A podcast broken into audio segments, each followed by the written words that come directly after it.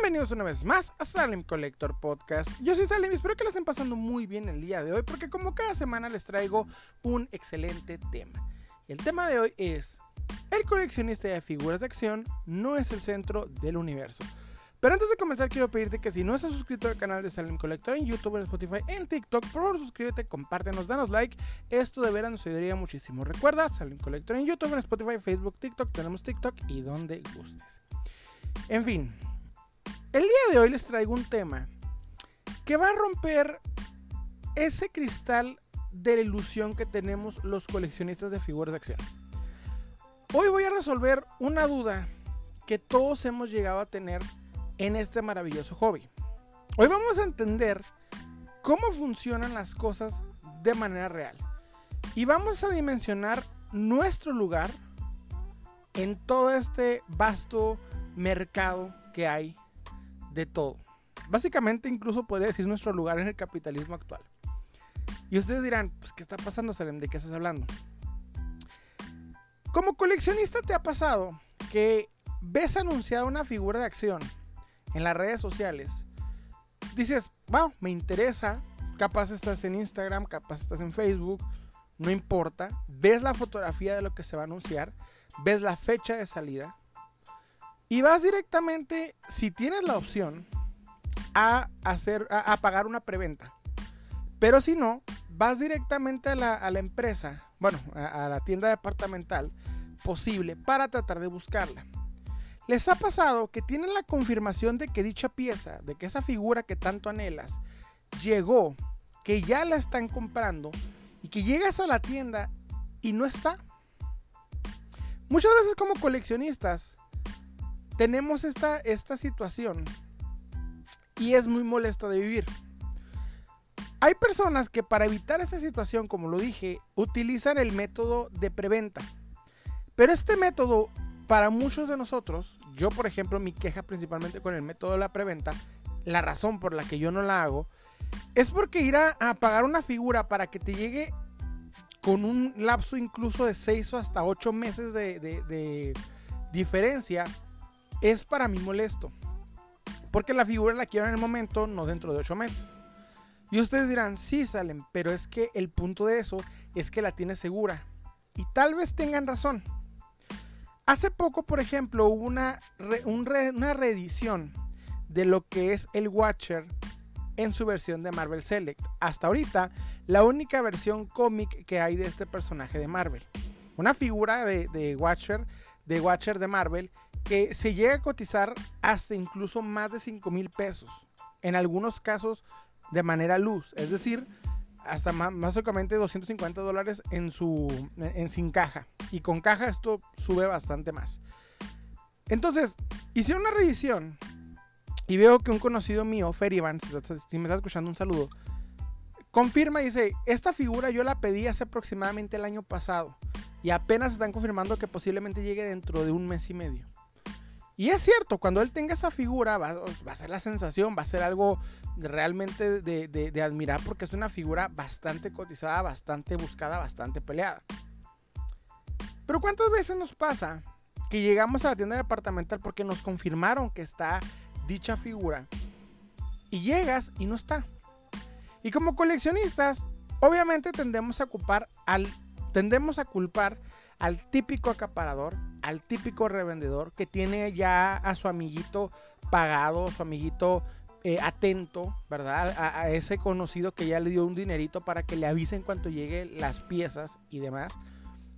Y obviamente estas personas tienen esa ventaja, esta tranza para poder obtener las piezas en el momento más rápido posible, comprarlas y írtelas a vender al doble o más de su precio. Y ese es un factor de problemas en el coleccionismo, pero te has puesto a pensar, ¿por qué sucede? ¿Por qué existe esta situación? O sea, aún quitando el hecho de que existen revendedores y que pueda haberlos, no significa que básicamente las piezas ya no deberían, o sea, deberían de haber todavía, u opciones en donde encontrarlas. Si tienes la dicha de vivir en Estados Unidos, esto pasa de manera más usual, no por pelearte con el revendedor, sino por pelearte con los demás coleccionistas que están buscando dicha pieza. Lo sé porque lo he vivido. Hace poco me pasó, por ejemplo, con lo que fue la Elvira de la marca NECA. Me fui a tres targets diferentes para tratar de encontrarla porque esta pieza solamente la vende NECA y específicamente la mandó a Target. Y cuando llegaba, muchos coleccionistas la estaban buscando. Recuerdo que cuando llegó, llegaron como dos o tres por tienda y se acabaron. Entonces a mí me molestó mucho porque cuando llego al Target y le pregunto al empleado, este me dice, no, sabes que nomás llegaron dos o nomás llegaron tres y ya se, ya se las llevaron. Y si nos, están estado, nos han estado preguntando todo el día sobre si había llevado esta, esta figura. De hecho, casualmente hoy recordé una situación similar en la cual llego con la imagen, le pregunto al empleado de Target y el empleado me dice que no sabe cuál es. Y específicamente no recuerdo qué figura, aparte de la Elvira. La Elvira fue la más reciente. Pero me ha pasado varias veces, ese es mi punto. El caso es que, por ejemplo, en el caso de la Elvira, que yo quería esta figura, en serio la quería, pues aquí, aquí puede que en México no tenga mucha demanda, en Estados Unidos sí, y es algo, es algo muy molesto. Yo quería mucho esa figura, por suerte pude adquirirla en la reventa. Y debo admitir que en este caso el revendedor no me subió mucho el precio. Sin embargo, fue molesto tener que pagar más de lo que había costado en su salida. Porque ya se había acabado. Entonces, aquí es donde abro la pregunta. ¿Por qué siempre hacen pocas piezas de sabiendo las empresas que tienen una demanda, o sea, que, que, hay personas, bastantes personas buscando las piezas. Es decir, si todo el tiempo estamos gritando en redes sociales, están viendo en los grupos de venta y demás que si sale una pieza causa revuelo, llegan pocas, pocas unidades a las tiendas departamentales. En Estados Unidos ya es malo porque, por ejemplo, digamos que llegan un 17% de la cantidad de personas que la están buscando. O sea, por ejemplo, llegan 3 o 4 piezas de 17 o 20 personas que la están buscando. Y en México, digamos que también llegan 6 u 8 piezas, pero te peleas con el de la reventa, el acaparador, el que quiere dos porque le gusta tener duplicada su colección, y el, que llegó antes que tú porque sí colecciona, pero pues igual nomás alcanzó una. Básicamente, o sea, todas esas personas que buscan e, esa figura en particular igual que tú. Les platiqué en un live cómo habían anunciado que había seis figuras del Spider-Man retro en traje negro, el traje de, de simbiote. El, en mi ciudad, en Ciudad Juárez, en un Soriana. Llego una hora después de la publicación, la persona que le toma foto a la publicación toma, exhibe que hay seis figuras. Por cuestiones de tráfico, por cuestiones de todo, o sea, tardé una hora en llegar después de que vi la publicación y ya no había ni una. Entonces te metes al, al marketplace y los ves ya no en los 600 pesos que estaba pidiendo la tienda, sino en 800 mil pesos que quiere el revendedor. Entonces dices, ¿por qué nada más llegan 6 unidades a un Soriana, siendo que en mi ciudad hay como 8 Sorianas o 9? Porque no en todos lados llega la cantidad de piezas igual. A veces en unas sí, a veces en unas no. Actualmente en el mundo del coleccionismo podemos notar que hay una muy grave falta de distribución. Para este punto de este capítulo, ustedes habrán visto, o por lo menos habrán notado, un podcast que hice hace tiempo en el cual hay una persona que quiso intentar hacer eh, vender figuras de acción por medio de traerlas directamente a Estados Unidos, este, pero topándose con todas las, eh, vamos a decir, problemáticas que, que, ocurre con las piezas que te traes este, eh, por medio de, Obviamente, pues todo este aspecto de gubernamental, en donde viene pues este, todos los impuestos y demás, que llegó un punto en donde no le fue factible, no hubo ganancia al respecto ya no le salía pues vender las piezas económicas porque tenían que pagar tantas cosas aparte del valor de la misma pieza. O sea, hemos visto que ya existe, un problema de distribución bastante grande. Aún así, podemos ver que Walmart, quien ha resuelto de alguna manera ese sistema de distribución, en el cual pueden cruzar las cosas de Estados Unidos a México porque obviamente hay un contrato millonario con miles de cosas más, además de solamente las figuras de acción que nos gustan. O sea, en el, en el, empaque que viene viajando desde Estados Unidos a México, no solamente vienen los Marvel Legends, sino vienen todos los juguetes, toda la mercancía, productos y demás. Que obviamente pues lo han, lo han solucionado, pero ¿por qué entonces vienen tan pocas piezas y hay tan poca distribución. O sea, este es un problema que existe en Estados Unidos y en México. La poca distribución de las piezas.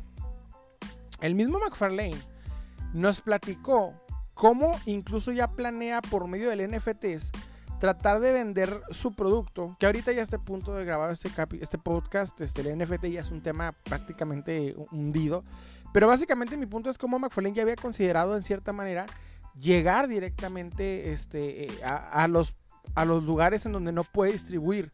Porque él señala que uno de sus grandes problemas que, que hay en la industria es la distribución de productos. Él tiene el producto, la capacidad de hacerlo, pero su problema es que te llegue directamente. Por todo lo que tiene que pagar y todo lo que tiene que pasar. Aparte de todo esto,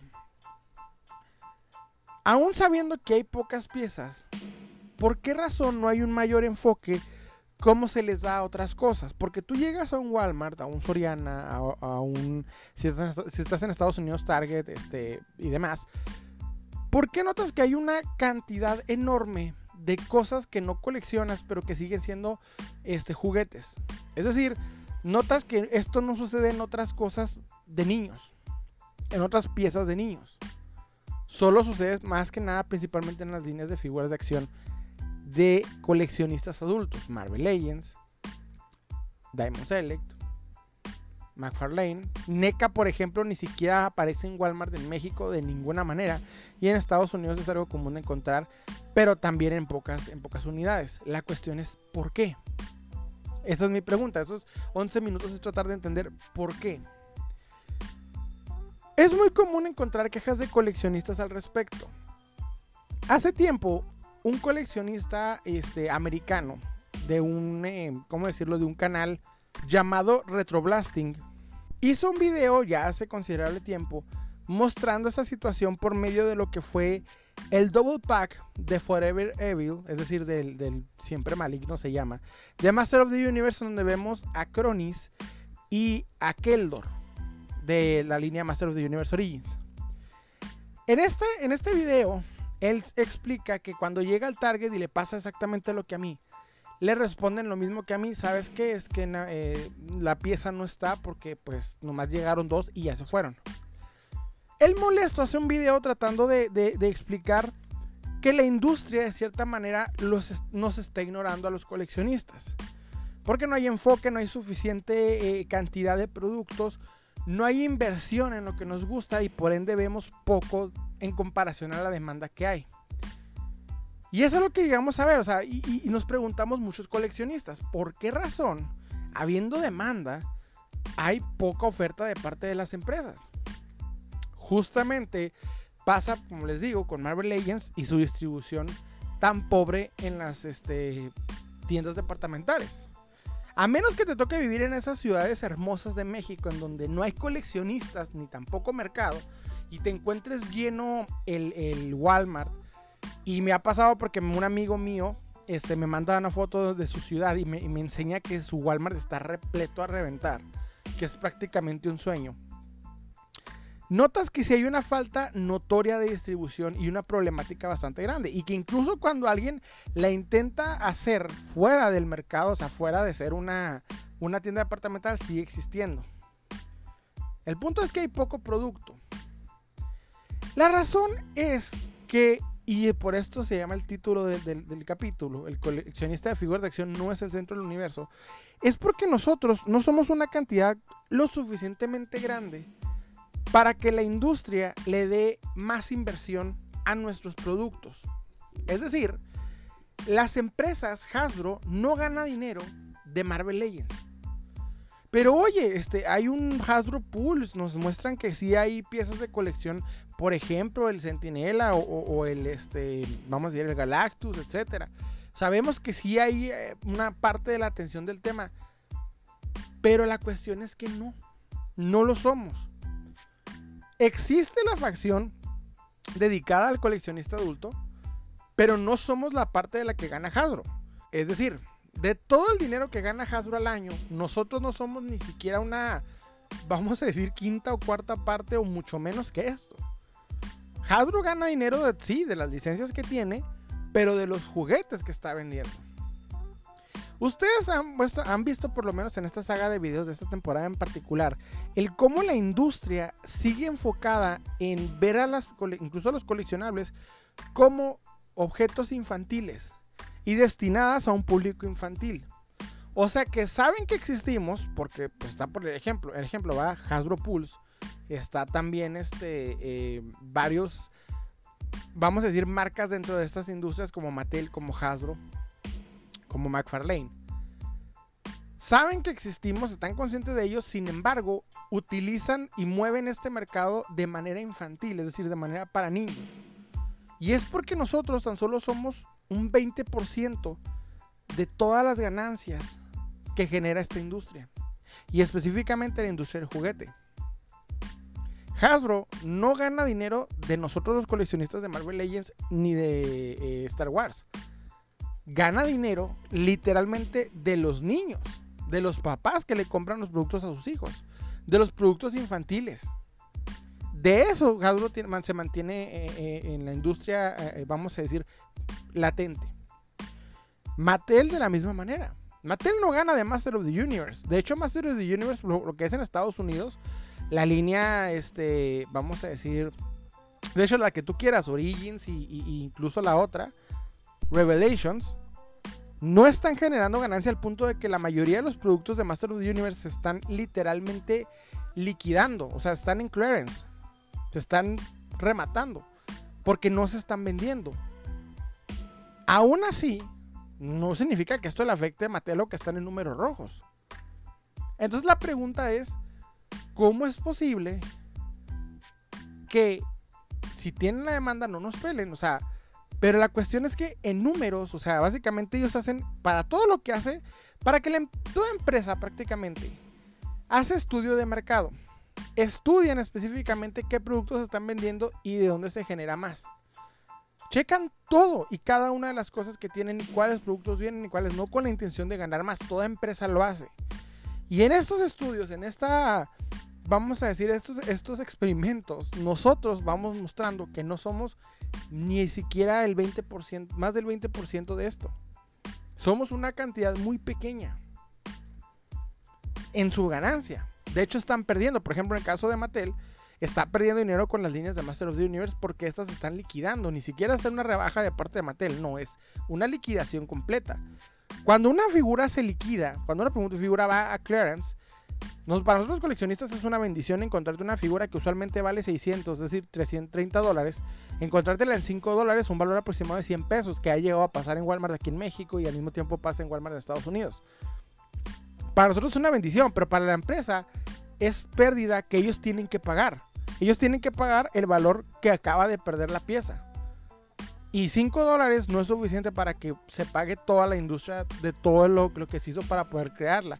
El plástico con el que está hecha, el cartón con el que fue envuelto, la distribución que se hizo, las personas que subieron y bajaron de los este, camiones las piezas y las que las acomodaron en el, en el, anaquel. Todo esto no se gana con 5 dólares el, el producto, la unidad. Es por esta razón que las empresas no invierten en nosotros porque no hay la suficientemente ganancia. No hay ganancia con nosotros como lo hay en las demás eh, eh, cosas. Pero sale, existen otras empresas que sí nos eh, muestran, vemos Hot Toys, vemos demás, sí, sí existen, pero estas empresas son pequeñas cuya ganancia está enfocada de manera muy diferente. Estas son, estamos hablando de las empresas enormes de la gama baja incluso si te fijas, o sea, las empresas, por ejemplo, Sideshow, los demás, hacen unas piezas numeradas de la cantidad pequeña que hacen porque su inversión va específica y ganada de una manera muy diferente a lo que le hace una macroempresa como lo es Hasbro o Mattel. Y aquí yo siempre lo, simplifico en dos empresas como Marvel o, DC, o en este caso Hasbro, Mattel y demás, para tratar de explicar cómo funciona. De hecho, la, la industria, vamos a decir, la empresa que tiene las licencias principales de lo que es de ser, por ejemplo, no es, no es este Mattel. De hecho, no es este, perdón, McFarlane Toys. Es Spin Master. Sí, todos esos juguetitos que no vemos o que ignoramos cuando vamos al Walmart, donde está un Batman de cuatro articulaciones, simplón, sin chiste. O esos juguetitos en donde vemos con armaduras exageradas y todos deformados. O esos vehículos que ignoramos porque son extremadamente caricaturescos. Todos esos productos es lo que le genera ganancias. Por eso DC le da una parte a McFarlane, porque sabe que McFarlane es una empresa pequeña que demueve de una manera muy pequeña. Básicamente, en comparación a las empresas grandes, McFarlane simplemente es el, eh, vamos a decir, competidor incómodo que está ahí, pero pequeño en comparación a las otras dos, porque no gana ni siquiera una parte de lo que ganan estas dos empresas en comparación de dinero. Porque si McFarlane gana ese dinero, pues otra cosa sería el mercado, pero no es así. Y él mismo lo sabe, él mismo nos lo dice, él mismo lo, lo ha explicado. El caso es que nosotros no le generamos suficientemente ganancias a las empresas y lo que más le importa a las empresas es generar dividendos, es generar ganancias. Eso es lo único importante que ellas tienen. Entonces, la razón por la que sigue existiendo este tipo de cosas, sea, estas empresas siguen teniendo toda esta fuerza, porque las licencias siguen teniendo valor, es por todo lo que cuando llegamos como coleccionistas a buscar ese producto en el pasillo, en el sagrado pasillo de juguetes, porque ahí es donde toda la verdad se encuentra, toda la verdad del mercado está en ese pasillo, en la forma en la que está diseñado, el cómo llegas, qué productos ves arriba, qué productos ves abajo. Todo ese pasillo está de manera específica y eh, creativamente diseñado. Todo lo que no vemos es la manera en la que ganan las empresas. Todo lo que ignoramos como coleccionistas. Entonces la cuestión que tal vez tú te preguntes es, si nosotros somos tan pequeños, si nosotros no somos el dividendo mejor para la empresa, y no somos la parte más importante de la industria. Entonces, ¿para qué existen? ¿Para qué existe el coleccionismo de figuras? Para, básicamente, ¿para qué existen las figuras de adultos? Las figuras para adultos como Marvel Legends, como este, lo que fue en su momento, las de He-Man, los coleccionables, los coleccionables de Masters of the Universe Origins, etc. Si nosotros no somos la parte importante. Porque pasa y resulta que le sirven para dos cosas en particular. A la empresa sí le sirve tener estos juguetes de, adultos, esta línea de coleccionables adultos. Le sirve y mucho, pero no de manera económica. Nosotros les servimos principalmente para publicidad. Esto les ayuda a promover la marca. La marca, la licencia y lo que ustedes quieran. Porque esas figuras son las que representan, vamos a decir, lo que se está vendiendo. Marvel Legends es lo que más llama la atención de todo el, vamos a decir, el pasillo, pero no es lo que más vende. Lo que más vende son todos los artículos que estamos ignorando. Que las figuritas chiquitas de Thor donde está con cuatro articulaciones, que el martillito vibrado, eh, el martillito que se ilumina chiquitito de Thor, etcétera, etcétera, etcétera. Pero esa, básicamente, somos el estandarte de esa situación, somos la valla publicitaria. O sea, decir, ay, aquí están las cosas de, de la película Thor Ragnarok. Aquí están las figuras sobre mercancía de dicha película. Eso somos. La segunda cosa para que nosotros le servimos a las marcas es porque las licencias quieren verse representadas en los anaqueles. Sale una película en la cual obviamente viene con todo. Vamos a decir una Star Wars, vamos a decir la próxima película de Marvel, vamos a decir el blockbuster que tú quieras y gustes. Esa eh, eh, la distribuidora de dicha película y quien tiene las licencias quiere verse representado en lo más sagrado que es el pasillo de juguetes. Y quieren verse para que sepas que está pasando al mismo tiempo una valla publicitaria de la misma película. Vean, por ejemplo, lo que fue el caso de Stranger Things. Bueno, en este caso, más, más que nada, vean principalmente el caso de Buzz. No, ignoremos el beso. Enfóquense, por ejemplo, en toda la cantidad de juguetes que se creó para esta, para esta película. Como Disney quiere ver su marca puesta como principal en el sagrado pasillo de juguetes. Toda esa, esa facción que tiene Disney hizo una cantidad increíble de mercancía para esta película. Figuras medianas, figuras grandes, naves gigantes, naves pequeñas, de todos tamaños, colores, tipos y formas. Eso es lo que tratan de, de, buscar las marcas. Aparte de esto, las licencias que todavía no encuentran una marca para poder producir su producto, empiezan a evaluar qué empresa está dando el enfoque a esto. Cuando ellos literalmente hacen el estudio, están viendo qué empresas se están moviendo para que tener esa, esa, vamos a decir, vigente lo que se está vendiendo. Es decir, ellos checan, ah, esta empresa hace figuras de acción de adultos y al mismo tiempo hace figuras de acción de niños. Hay variedad. Déjame invierto ahí y quiero que haga mi marca. Para muestra lo que estoy diciendo Funko. Funko ya no solamente está ganando de los pops, sino de toda la cantidad de gama de piezas que hacen. Esos llaveritos, esas este, cajas de reciclables, que pretexto para venderte más barato, para venderte más caro algo que ellos les cuesta menos y demás y demás y demás. Eso es lo que se está, lo que, lo, que, por la razón por la que existen los coleccionables. O sea, si vemos un Hasbro Pulse, si vemos este enfoque aparte de ese para que existan figuras por medio de la línea DC Multiverse. Es decir, no la dejó morir cuando Mattel ya no pudo moverla bien, la movió directamente a McFarlane. Pero es en ese momento cuando tenemos por qué las mantienen. Porque saben que les funciona porque es lo que somos, o básicamente lo que es, es que somos una valla publicitaria. Pero me vas a decir tú, oye Salmi, pero es que aquí en México vemos que la gente se vuelve loco por las figuras, se golpean, como cuando llegaron los Moto Origins. Sí, pero una cantidad pequeña. Y ahorita los Moto Origins en muchos casos fue rematado. Tanto en Mercado Libre, por parte de, la, Hasbro, como al mismo tiempo en, algunas, este, eh, en algunos Walmart. Porque que tú veas que en una ciudad está llena de coleccionistas de un solo gusto, no significa que en todo México 100% está esa situación igual. Porque es la misma situación que le estoy diciendo. Mattel, por ejemplo, está, está haciendo algo bien curioso con respecto a las líneas de Master of the Universe modernas. Estas no están vendiendo en Estados Unidos en absoluto. Se están quedando. Sí, vemos por ejemplo al Rey Grayskull de la serie Revelations, hermosa figura, majestuosa, capa gigante, bastante eh, imponente la figura, y aún así se está quedando. Me pasó, por ejemplo, con lo que fue el Faker de, de, perdón, de Revelations. Me estoy trabando.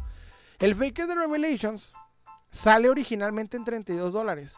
Y se queda, se queda, se queda. Al punto que hace un par de días me tocó verlo en tan solo 9 dólares. 9 dólares. Y ustedes dirán, bueno, ¿eso qué significa? ¿Que ya tienes una oferta bien, bien genial y que vas a poder revenderla a, un buen precio? No.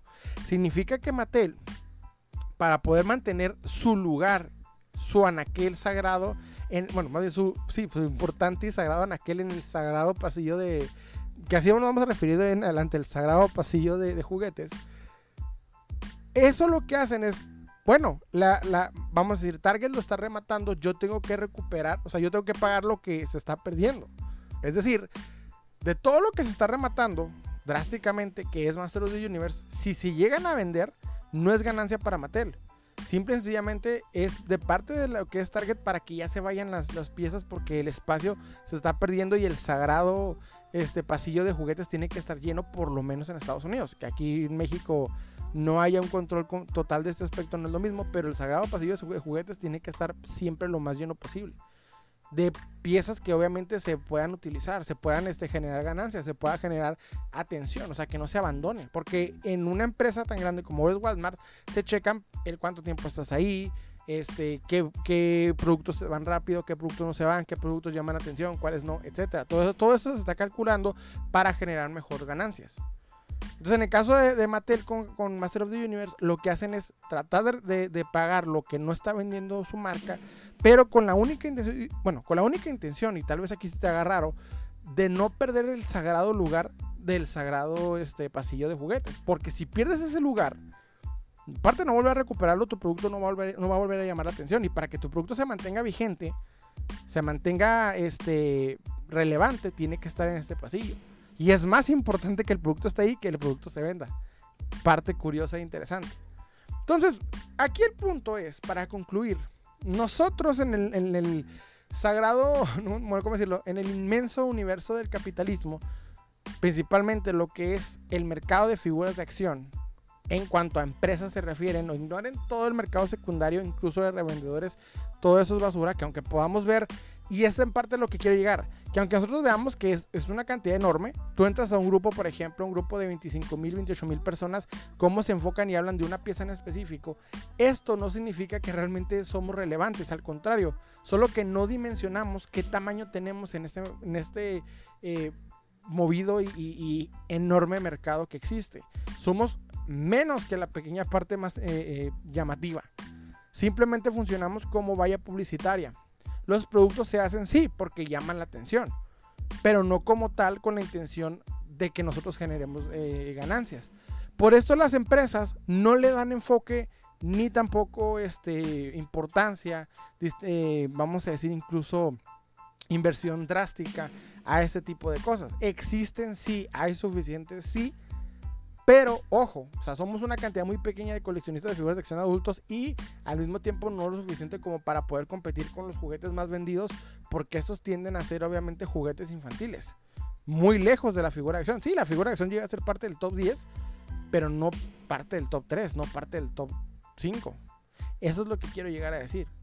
Nosotros como coleccionistas de figuras de acción siempre nos falta dimensionar ese aspecto, porque podemos decir, y de hecho me ha tocado ver mucho esto Pensamos que Hasbro se limita de importancia a lo que es Marvel Legends cuando Hasbro tiene todo un universo lejos de nosotros, muy fuera de solamente hacer Marvel Legends. O sea, somos una minúscula parte en la cual por eso toman estas decisiones arbitrarias en la cual te ponen la caja cerrada, te dan pocas, este, poca calidad, errores de, de diseño y demás. ¿Por qué? Porque no somos lo importante. Parte importante de lo que estoy diciendo es esto. Nosotros no somos lo importante que ni siquiera nos dan un enfoque correcto de calidad porque no somos lo que más le genera ganancia. Y por esto vemos esas, atrocidades que Hasbro llega a hacer en sus líneas. Porque no hay necesidad de invertir más control de calidad en productos que no van a tener la cantidad de importancia o, ganancia como otros que pues tiene en venta. En fin, eso fue todo por mi parte. Espero que les haya gustado. Los invito a suscribirse. Recuerden que estamos subiendo podcast los viernes, video reviews y lo que se nos ocurra entre el sábado y el domingo. Les habla Osale y les deseo un excelente día.